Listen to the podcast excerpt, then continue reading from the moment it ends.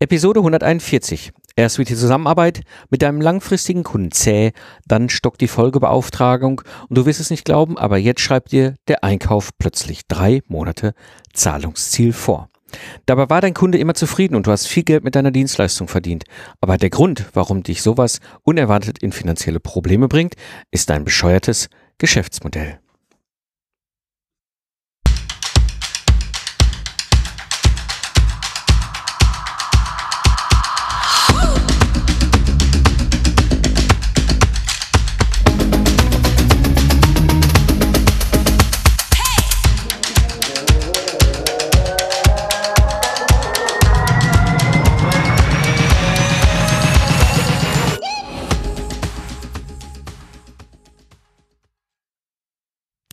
Herzlich willkommen beim Digital Game Changer, der Podcast für Führungskräfte, Freiberufler und Selbstständige, die aus ihrem goldenen Zeit gegen Geld Hamsterrad aussteigen wollen, um den Luxus der zeitlichen und finanziellen Freiheit zu erreichen. Am Mikrofon ist wieder Mike Pfingsten, dein Mentor und Gründer der Productize Service Mastermind. In der heutigen Episode wirst du erfahren, warum dein Kunde und sein Einkauf Macht über dich hat und wie du aus der Abhängigkeit von deinem Kunden dich befreien kannst. Ja, wie war meine Situation eigentlich damals 2008? Ne, das war so kurz vor der Wirtschaftskrise. Der Business brummt, ja, wir hatten super guten Kunden, also der größte Teil unserer Aufträge liefen über einen großen Automobilzulieferer.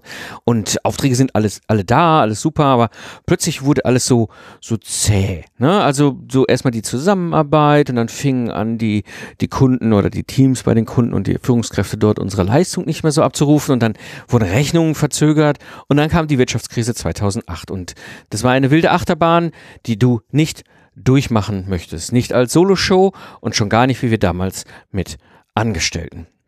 Und ich sehe heute in 2019 hier jetzt langsam viele Parallelen aufkommen. Und zwar die Frühzykler brechen ein. Und was sind die Frühzykler?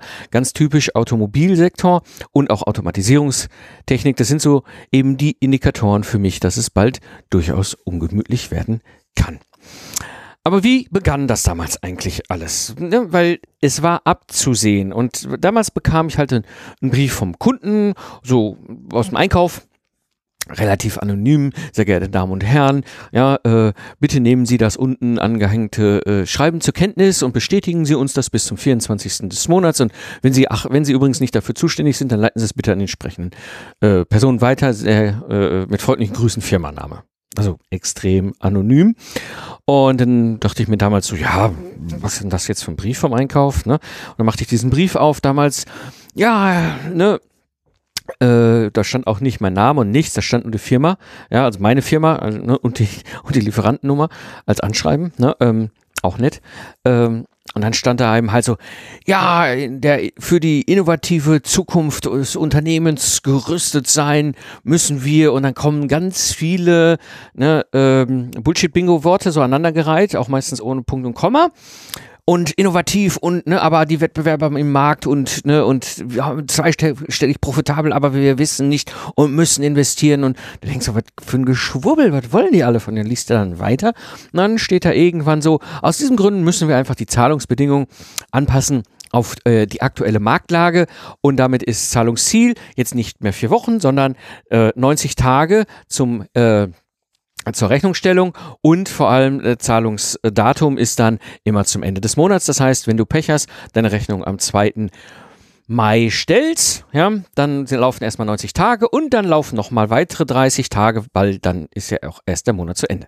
So, und das ist natürlich extrem unverschämt. Ich stand davor, dachte, was ist denn das für ein Brief, den ich da bekomme? Was steht da denn nämlich eigentlich zwischen den Zeilen? Zwischen den Zeilen steht da eigentlich, lieber, lieber Lieferant, auf Ihren Rücken verbessern wir unseren Cashflow.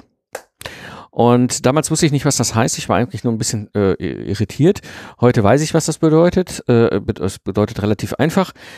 Ähm, aufgrund äh, auf Basis der Lieferanten, äh, die dann für mich Bank, Bank spielen. Ne? So, das heißt, äh, Du, du stellst deine Rechnung, aber kriegst eben dein Geld eben drei bis sechs, äh, drei bis vier Monate später. Das bedeutet, in der Zeit hat, äh, ist ja die Leistung schon gelaufen, möglicherweise der Kunde diese Leistung auch schon wurde bei jemand anders in Rechnung gestellt und du machst eine Zwischenfinanzierung. Das heißt, du bist Bank, was du eigentlich als Lieferant ja nicht bist. aber in diesem Moment zu wirst.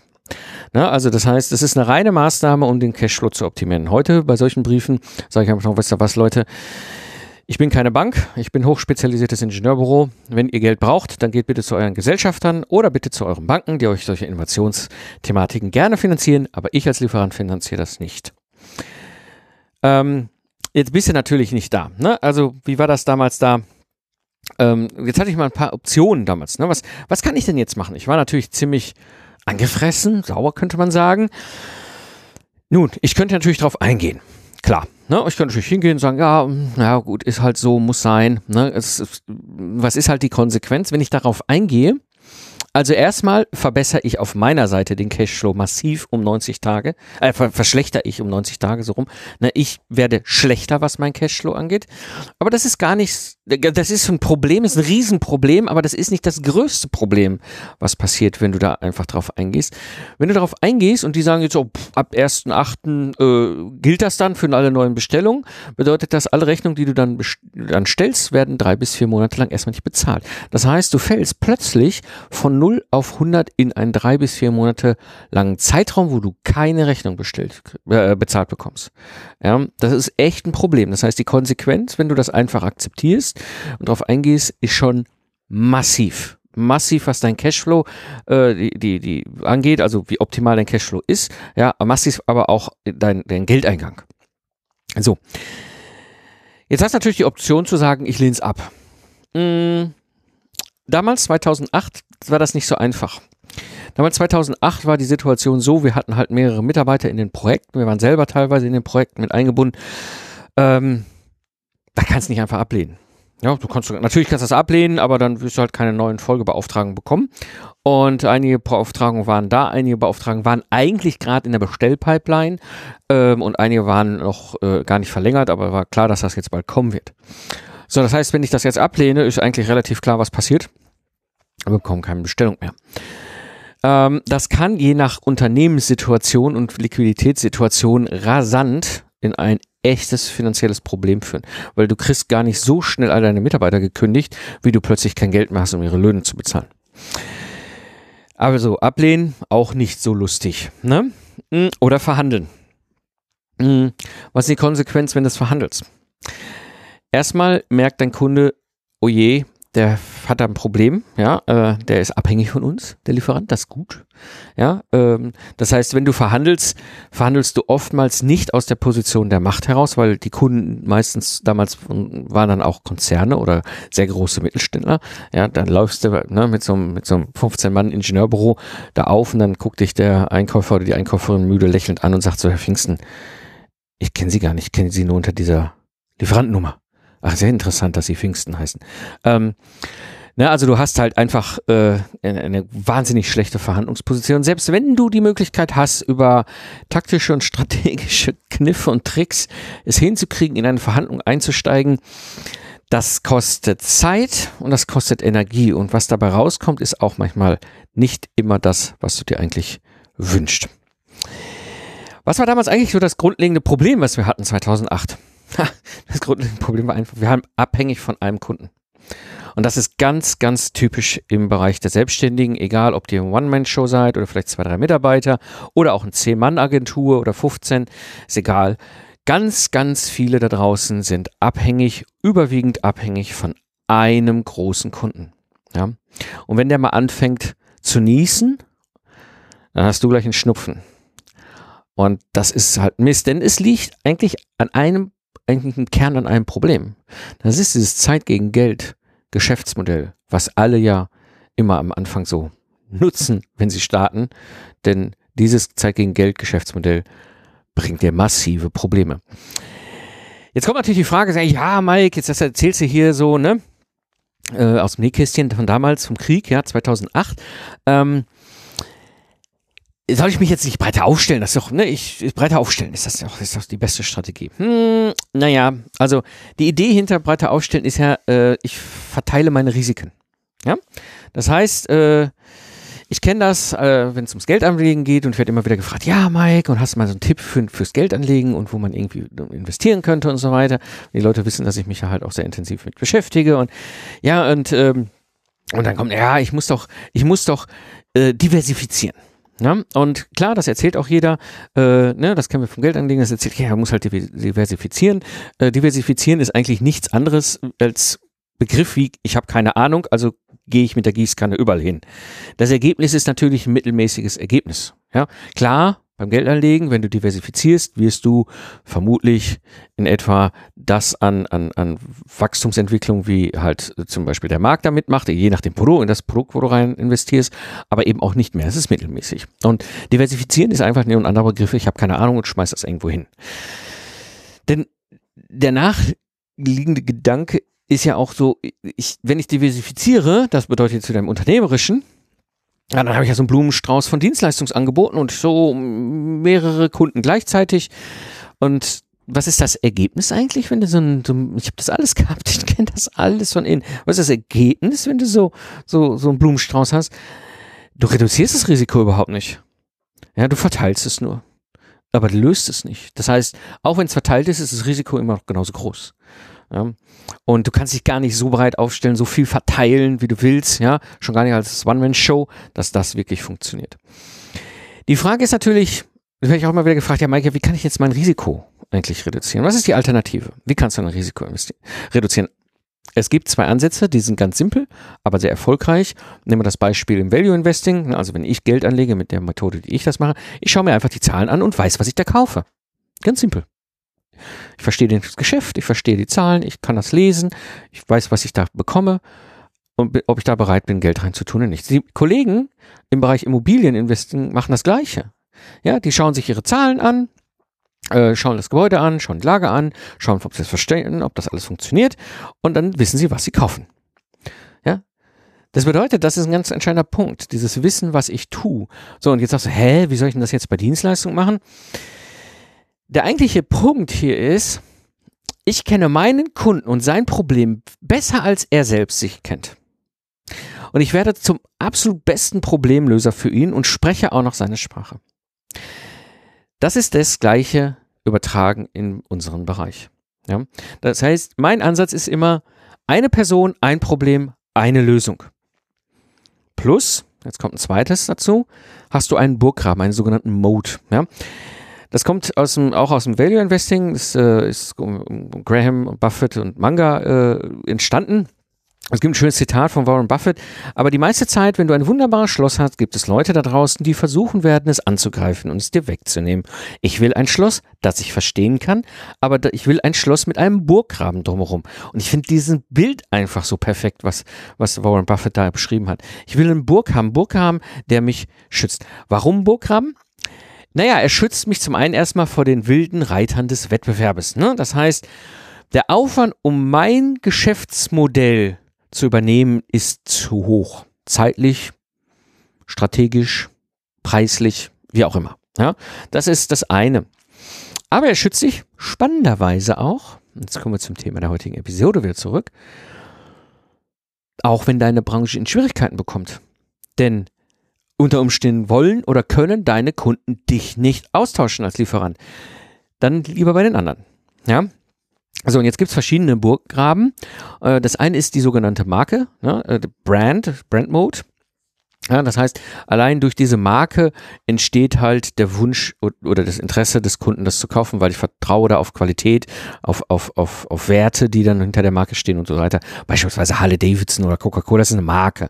Ja, sehr, sehr starke Marken. Ja, die transportieren, also gerade Harley Davidson transportiert halt auch ein Lebensgefühl und so weiter und so weiter. Das ist eine Marke. Das andere ist, nennt sich äh, äh Secret Mode, also das Geheimnis. In diesem Secret Mode hast du ein Geschäftsgeheimnis, ein, ein, ein, ein, eine Fähigkeit, ein Wissensstand, äh, der dich äh, dat, dat in eine Lage versetzt, etwas zu tun, was andere nicht können. Ja? Dann gibt es den sogenannten äh, äh, so eine Art Wegezoll, ja. Das heißt, in diesem Fall eben halt die, die, die, die so, also Englisch heißt das Tollbridge Mode. Ja? Mm, ich versuche gerade den englischen Deutsch zu übersetzen. Also äh, ich kenne immer die englischen Begriffe und versuche es gerade in Deutsch. Also Toll Bridge Mode ist halt dieser Wegezoll. Das heißt, ich habe zum Beispiel die Möglichkeit, über einen Zugang, für den ich Wegezoll nehme, entsprechend ähm, zu arbeiten. Also beispielsweise, ich habe jetzt irgendwie, ein, was weiß ich, Schienen, äh, Schienen gelegt von China bis nach ne, irgendwo in China bis nach Duisburg in den Hafen. Ja, das ist eine eingleisige Schiene, die gehört mir. Ja, wenn ich von, wenn irgendjemand von China nach Duisburg mit seinem, mit seinem äh, äh, ähm, Güterzug fahren will, muss er über meine Schiene und äh, zahlt mir dafür Wegezoll. Ja, und dass ein anderer daneben nicht bauen kann, liegt unter Umständen daran, dass dann irgendwelche Umweltgesetze es nicht erlauben, zwei Gleise zu legen und so weiter. Das heißt, ich bin sehr geschützt in meinem Wegezoll. Na, also, oder andersrum ist das natürlich auch Leute mit Zugang früher ganz stark halt in der Presse hatten Wegezoll im Sinne von dessen, darüber kriegst du Zugang zu deren Lesern. Ja? Wegezoll. Dann äh, das nächste, was, was dann, was nennt sich Switching Mode. Also im Grunde ist es, wenn man es anders übersetzen will, der, der, die Kosten, die du zahlen musst, um zu wechseln. Ein sehr starker Mode, äh, der funktioniert sehr stark, gerade wenn es um, um, um, um beispielsweise Microsoft Office ist so ein Fall. Ne? Natürlich gibt's andere Office-Produkte, es gibt Open, Open Source Office-Produkte, es gibt von, von Apple Office-Produkte, es gibt ganz viele Office-Produkte und, und diese, diese Office-Suiten sind auch manchmal sogar besser als Microsoft Office, aber der Schmerz, allein der Schmerz beim Wechseln ist so hoch, naja, dann bleibe ich doch lieber bei Microsoft Office. Ne? Ähm, also das ist der Switching-Mode. Ja, also die Kosten oder der, das, was der Aufwand zu wechseln ist einfach zu groß. Und dann gibt es noch den sogenannten Price Mode, also der Preis, ja, über den ich dann eben halt im Wettbewerb halt aufgrund meiner besten Kostenstruktur den besten Preis anbieten kann. So, das ist plus dem Bürokram. Ne? Also nochmal das ganze Thema mein Ansatz. Ja, ich kenne halt den Kunden und sein Problem besser, besser Problemlöser, spreche seine Sprache, also sprich eine Person, ein Problem, eine Lösung, dazu den Burggraben und dazu kommt noch etwas anderes und zwar nenne ich das das nachhaltige Geschäftsmodell. Einfach mal die Frage stellen, adressierst du überhaupt ein konstantes Grundbedürfnis? Also gibt es das Problem, was du adressierst, wo du mit deiner Dienstleistung eine Lösung für anbietest, gibt es das auch in zehn Jahren noch? Ja? Klar gibt es heute vielleicht, es gibt es vielleicht auch noch, ne, also nehmen wir mal, bei Facebook Ads ist für mich jetzt mal so ein Beispiel. Klar, heute gibt es ein Problem, ich will bei Facebook äh, Werbung schalten, habe keine Ahnung, also hole ich mir einen Dienstleister, der Facebook Ads für mich macht. Super. Gibt es das Problem noch in zehn Jahren? Nicht bei Facebook. Wahrscheinlich. Ja, möglicherweise Ads, ja, aber nicht bei Facebook. Ja, das heißt, ist, ist immer die Frage stellen, ist das Problem auch in zehn Jahren genauso existent wie heute? Das andere nenne ich, gibt es ein Trigger-Event. Gibt es irgendein Event, was beim Kunden aus einem latenten Problem ein, ein, ein, akutes Problem macht? Denn erst dann handeln Kunden. Ja? Und gibt es vor allem danach gelagerte Probleme. Also wenn du jetzt mit deiner Dienstleistung ein, ein Problem an der Seite geräumt hast beim Kunden, gibt es ja neue Probleme, die da auftauchen, die du dann auch alle für den Kunden lösen kannst. Und vor allem ist beim Kunden überhaupt Geld für die Problemlösung vorhanden. Ja, es macht wahnsinnig wenig Sinn, ein Problem zu lösen für einen Kunden, der nicht in der Lage ist, dich zu bezahlen. Das war schön, aber Ehrenamt. Und dann ist auch die Frage, hat ein Kunde die Kreditkarte in der Hand? Ja, die viele, viele, viele achten da nicht drauf äh, als Selbstständige, ob der Kunde eine Kreditkarte in der Hand hat oder nicht. Und dann wird es nämlich zäh mit der Bestellung, dann fängt es an mit irgendwelchen Verhandlungen, mit Einkauf und so weiter. Ich gucke immer, dass ich immer denjenigen adressiere, der die, entweder die Firmenkreditkarte oder die Privatkreditkarte in der Hand hat. Ja? So, das mal einfach so als Input. Wie kannst du das denn übertragen auf das Geschäft und wie kannst du dafür sorgen, dass du solche Situationen ganz anders handeln kannst? Ja? Und zwar anders im Sinne von, dass du dich hinstellst und sagst, akzeptiere ich nicht. Ja, ich akzeptiere diese Zahlungsvorgaben äh, äh, nicht. Ja, also entweder lassen wir es einfach bleiben, weil du weißt genau, aufgrund deiner Positionierung bist du so gut da unterwegs, dass du auch andere Kunden findest, die gerne Geld bezahlen, die gerne Vorkasse machen. Ähm, ein anderes, um es jetzt mal konkreter zu machen. Jetzt sagt man Mike, ja, jetzt erzählst du da ja hier die Modes und, ne, und eine Person, ein Problem, eine Lösung und die ganze, äh, mach doch, mach doch mal konkret. Ja? Was bedeutet? Ich habe, jetzt könnte ich natürlich wieder meine ganzen Beispiele rauskramen. Lastenheft erstellen, virtuelles Mentoring im Ingenieurbüro für Projektmanagement und das ganze, das habt ihr schon alles. Ich, ich, ich nehme ein anderes Beispiel für einen Productized Service. Und zwar gibt es einen Productize Service, den ich hier habe, und das ist die Productize Service Mastermind. Das ist ein Productize Service an sich, eingebettet in einer Mastermind, also quasi ein Meta-Productize Service, wo am Ende sicher ein Productize Service rauskommt. So. Ich gehe das jetzt mal ganz konkret durch. Productize Service Mastermind. Für wen oder wer ist diese eine Person? Ne? Eher natürlich die Frage, ne? eine Person, ein Problem, eine Lösung. Wer ist diese eine Person, die ich adressiere? Freiberufler und Selbstständige, Sie haben mal eine Uni von Ihnen gesehen, Sie sind mindestens fünf Jahre selbstständig, Sie sind als Solo-Show 100.000 Euro Umsatz locker, sind über 40 Jahre alt, haben Kinder und keine Lust mehr auf den Reisezirkus. Das ist die eine Person, die ich adressiere mit der Productized Service Mastermind. Und dann gibt es noch eine zweite Person, die ich adressiere. Führungskräfte im mittleren und Top-Management. Sie haben auch eine Uni von innen gesehen, sie haben Karriere gemacht, sie haben mindestens 100.000 Euro Jahresgehalt. Ihr nächster Schritt bringt ihnen keinen Mehrwert mehr. Also Karriere nach oben und Karriere zur Seite bringt ihnen nicht viel mehr. Sie sind über 40 Jahre alt, sie haben Kinder und haben auch keine Lust mehr auf den Reisezirkus. Was ist, diese beiden Personen adressiere ich damit, mit meinem Service. Und was ist, was ist eigentlich das Problem? Ne? Eine Person, ein Problem. Sie, sie, leben in, sie, sie leben in einem goldenen Zeit gegen Geldhamster. Sie verdienen viel Geld, sehr viel Geld, ja. Aber sie haben eigentlich keine Zeit. Und das ist genau das, was sie am Ende wurmt. Sie haben Zeit gegen Geld Hamsterrad sich aufgebaut, ein goldenes Zeit gegen Geld Hamsterrad, ein sehr erfolgreiches, finanziell erfolgreiches, aber eben Zeit und keine Lust mehr auf diesen Reisezirkus, sind ein ganz großer Antrieb äh, und suchen dann eben halt ach, einem Ausstieg. Und was ist die Lösung, der bei dieser ganzen Geschichte hilft? Naja, die Product Service Mastermind. Wie war das denn jetzt mit diesem Burggräben, Mike? Was heißt das denn? Wie sieht das denn jetzt aus für die Product Service Mastermind? Also,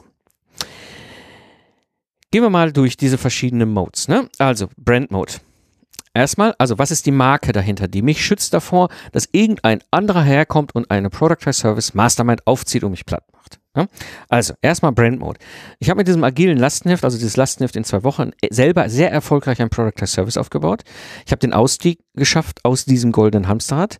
Ja, äh, ich werde zum Beispiel in Büchern wie Solopreneur und Smart Business ähm, als Beispiele genannt. Äh, ich bin in sehr vielen Podcasts mittlerweile auch mit dem Thema gewesen ich habe selbst einen Podcast, den ich mir damals gewünscht habe. Das ist genau dieser hier, den du gerade hörst.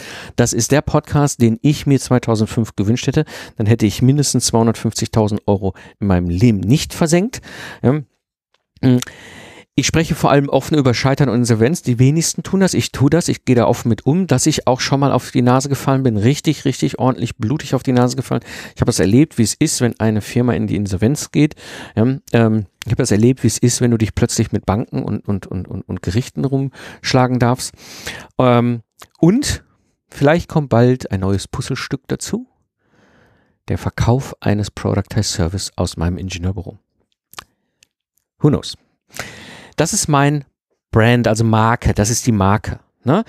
Jetzt kommen wir zu, zum Thema Secret.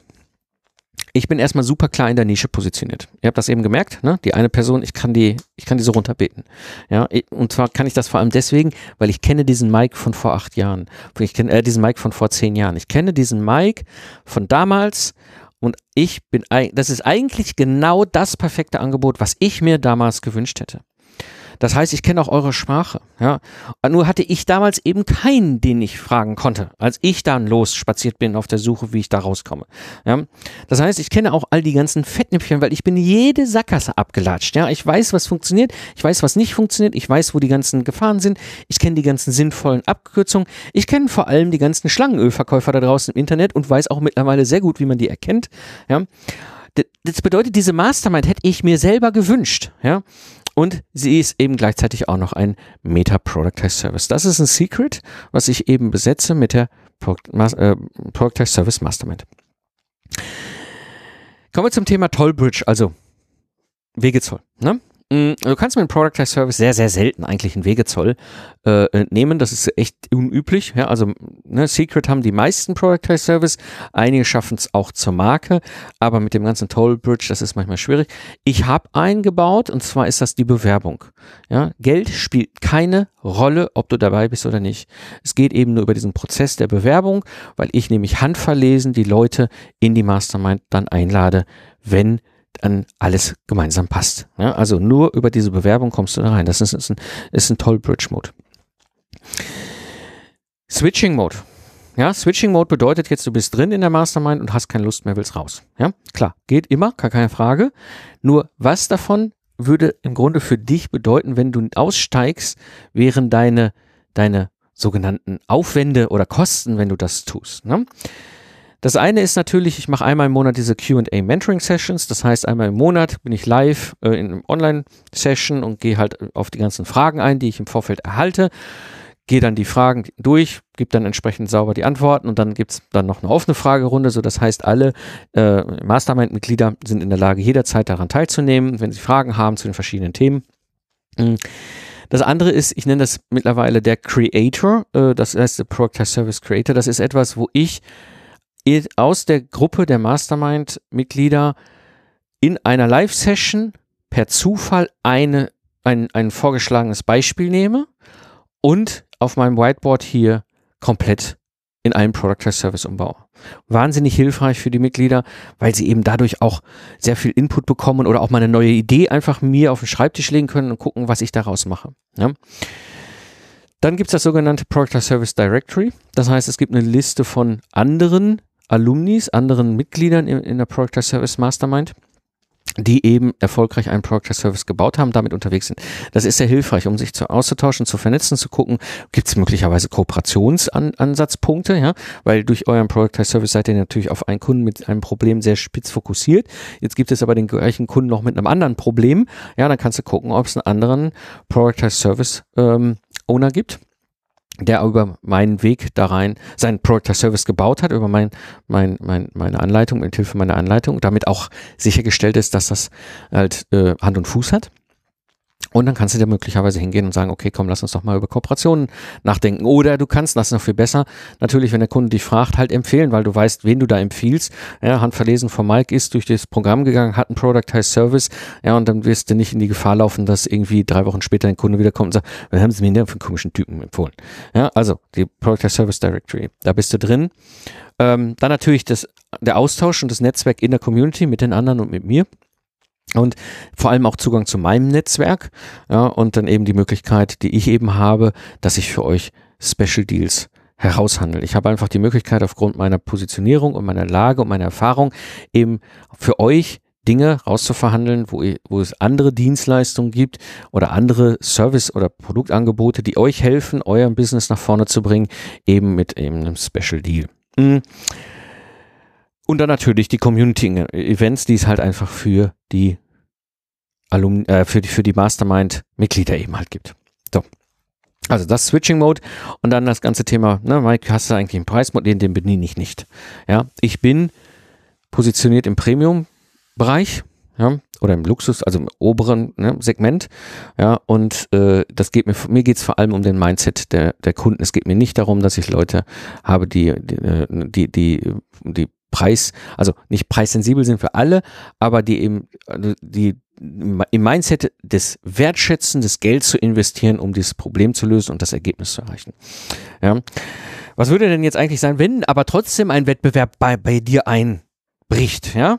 Erstmal ist die Productized Service Mastermind in sich ja ein Productized Service. Ja, das heißt, ich bin super lean aufgestellt, kann extrem meine Kosten runterfahren, wenn ich will und habe immer den längeren Atmen. Das habe ich beim Lastenheft damals schon eingebaut, ist sehr, sehr erfolgreich. Ja. Und, und wenn ich einen Wettbewerber habe, der meinte, über den Preis könnte er mich angreifen, kein Problem. Können wir mal gucken, wer länger besteht. Mm, die andere Geschichte ist, mm, was werden, wenn jetzt die Wirtschaft einbricht? Dann, ja, super. Ja, dann habe ich ja noch mehr Nachfrage. Also, ähm, das zum Thema Burggraben. Ihr seht, ich habe sehr viele Burggraben. Na gut, ich bin jetzt natürlich auch jemand, der auf der einen Seite das lebt, was er predigt. Ja? Auf der anderen Seite natürlich euch damit ein Stück weit auch ein Beispiel bin. Ähm, du musst jetzt nicht alle Burggraben, die, wie ich in aller epischen Tiefe und Breite aufgebaut äh, haben.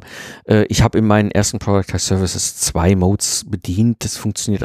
Eigentlich reicht schon einer. Ja, und zwei sind schon super. Dass ich hier so viele bediene mit der Product Service Mastermind liegt einfach daran, dass ich mich so intensiv mit dem Konzept beschäftigt habe und euch natürlich auch zeige, dass ich das tue, was ich euch auch die ganze Zeit predige. Jetzt ist die Frage natürlich, das hatte ich ja eben auch, das nächste Thema, wie kann man, ne, nachhaltiges Geschäftsmodell. Ja, klar, ich adressiere ein konstantes Grundproblem. Ja, alle steigen in der Regel mit Zeit gegen Geld in die Selbstständigkeit ein. Das haben sie vor zehn Jahren schon gemacht. Das machen sie heute. Das werden sie in den nächsten zehn Jahren auch noch machen. Ja, das heißt, auch in zehn Jahren werden irgendwann Leute da sein, die erstmal sehr glücklich mit Zeit gegen Geld eingestiegen sind in die Selbstständigkeit und irgendwann festgestellt haben, dass sie sich ein, ein goldenes Hamsterrad gebaut haben und eigentlich dann einen Weg suchen daraus. Na, also, das Problem gibt's auch in zehn Jahren. Gibt's ein Trigger-Event? Ja, ein Trigger-Event gibt es immer. Ja? Kinder bekommen, oft die Jungs, dann so bei den selbstständigen Mädels und auch selbstständigen Führungskräften im, im, im Management, ja, elternkrank selber, ne, merkt man so, uh, das geht jetzt hier alles gesundheitlich nicht mehr in die Richtung, die ich gut finde, ja, oder Kinder brauchen mehr Aufmerksamkeit und das fünfte ist eben Scheidung, das sind dann oft mal wieder öfter die Jungs, ja. Das ist ein Trigger-Event, das dazu führt, dass dieses latente Bedürfnis, na, eigentlich habe ich keine Lust mehr auf diesen Reisezirkus und das Zeit gegen Geldtausch, jetzt plötzlich super akut wird. Jetzt wird das ein Problem. Das wird ein echtes Problem im Geschäftsmodell. Ähm, Gibt es nachgelagerte Probleme? Klar. Ja, ähm, die, die durch das Programm, also durch den, den Meta Productize Service durch sind, ne? also reduzieren, fokussieren, systematisieren und skalieren, haben wir erstmal einen Productize Service in der Hand. Das heißt, du stehst jetzt dann quasi und kannst loslaufen. Das heißt, jetzt geht es um die ganze Umsetzung. Ja, jetzt kommen die ganzen Fragen. Ja, jetzt kommen die, ne, die ganze, jetzt kommt das, was am Ende des Tages das eigentlich entscheidet, ob du erfolgreich mit dem Productize Service ähm, äh, in die, äh, auf die Reise gehst. Ja? Und das ist genau das, was ich eben adressiere. Und dann anschließend, wenn du das geschafft hast, so diese, ich sag mal, ne, ich nenne es immer die ersten 90 Tage, also die ersten drei bis vier Monate, dann einen stabilen Product Service hast, der konstant Ergebnisse auch produziert. Dann kannst du darüber nachdenken mit dem ganzen Thema Wachsen, Sichtbarkeit, Automatisierung, all diese ganzen Sachen. Also es gibt nachgelagerte Probleme. Und das Geld für die Problemlösung wann? Klar, ja, hat er eben schon gesagt, 100.000 Euro Umsatz als Solo-Show mindestens oder eben entsprechend 100.000 Euro Jahresgehalt als Führungskräfte mindestens. Die haben, da ist Geld da. Ja. Und Kreditkarte in der Hand, klar, natürlich. Muss ja nicht mal mehr jemand fragen. Willst das? Ja, maximal. Also ich weiß, dass diejenigen unter euch, die als Führungskräfte unterwegs sind, und sich beworben haben in den letzten äh, zwölf Monaten, war es immer so, dass die mir gesagt haben, ja, wir haben das im Vorfeld mit dem, mit dem äh, Familienrat besprochen, vereinbart, es ist völlig okay, ich investiere das Geld in meine Zukunft. Ja? Also Kreditkarte in der Hand. Ja. Soweit die heutige Episode. Also, was ist das Problem, wenn du Zeit gegen Geld Tausch Geschäftsmodell hast, was viele, viele Leute haben und dann auch noch abhängig bist von einem Kunden, bist du in allergrößter Gefahr, wenn der Kunde mal seine Zahlungsbedingungen ändert. Ja, das bringt dich richtig, richtig ins Schleudern. Sei denn, Du hast dir mal Gedanken gemacht zu den Sachen, die ich eben gesagt habe. Vor allem eben ne, eine Person, ein Problem, eine Lösung. Hast du einen Burggraben und diese ganzen Fragen mit dem nachhaltigen Geschäftsmodell und so weiter, dann kannst du es lösen. Ja? Und am Ende des Tages wirst du vermutlich auf das Ergebnis kommen, ein Product Test Service könnte für dich die beste Option sein sich mit anderen Menschen zu vernetzen und auszutauschen, kann sehr wertvoll sein. Darum organisiere ich, wie gesagt, immer wieder Hörertreffen, ja, damit wir uns in der Community austauschen und vernetzen können. Wenn du beim nächsten Hörertreffen dabei sein willst, gehst du einfach auf mcpfingsten.de und tragst dich in meine E-Mail-Liste ein. Dann verpasst du keine wichtigen Updates und erhältst den vollen Mehrwert wie der Rest der Hörer-Community. Das war die heutige Episode. Ich bin Mike Pfingsten und danke dir fürs Zuhören. Lach viel und hab viel Spaß, was auch immer du gerade machst. Und so sage ich Tschüss und bis zum nächsten Mal, wenn ich als Mentor zurück bin, um dich auf deinem Weg zum Erfolg zu begleiten.